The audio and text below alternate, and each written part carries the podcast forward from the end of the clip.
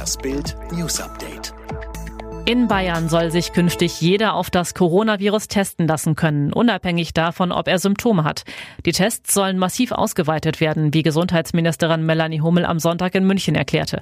Sie kündigte eine Corona-Testoffensive an.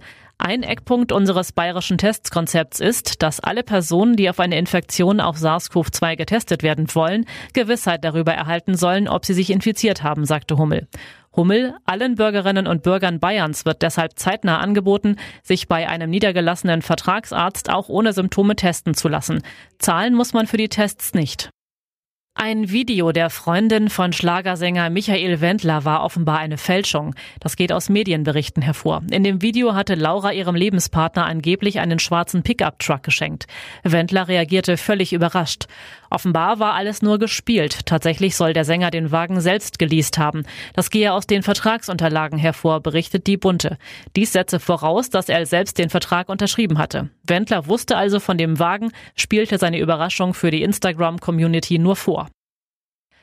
Der Bonner Virologe Hendrik Streeck glaubt nicht an eine zweite oder dritte Corona-Welle. In einem Interview sagte er, ich glaube, wir sind in einer kontinuierlichen Welle, einer Dauerwelle, die immer wieder hoch und runter geht.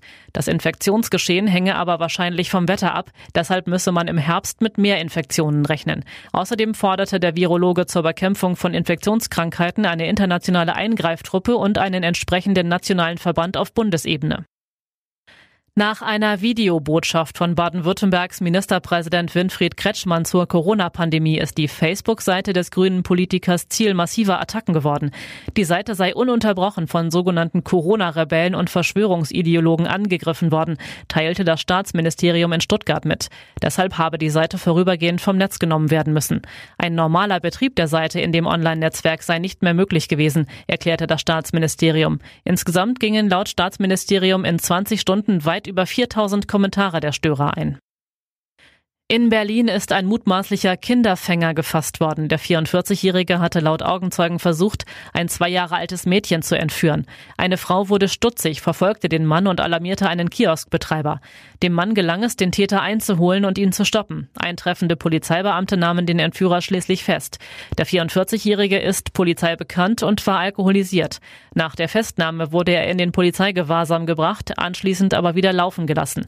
Die Voraussetzungen zum Erlass eines Haftbefehls lagen nicht vor, sagte ein Polizeisprecher. Grund, es bestünde keine Fluchtgefahr und er sei bisher nicht mit ähnlichen Taten auffällig geworden.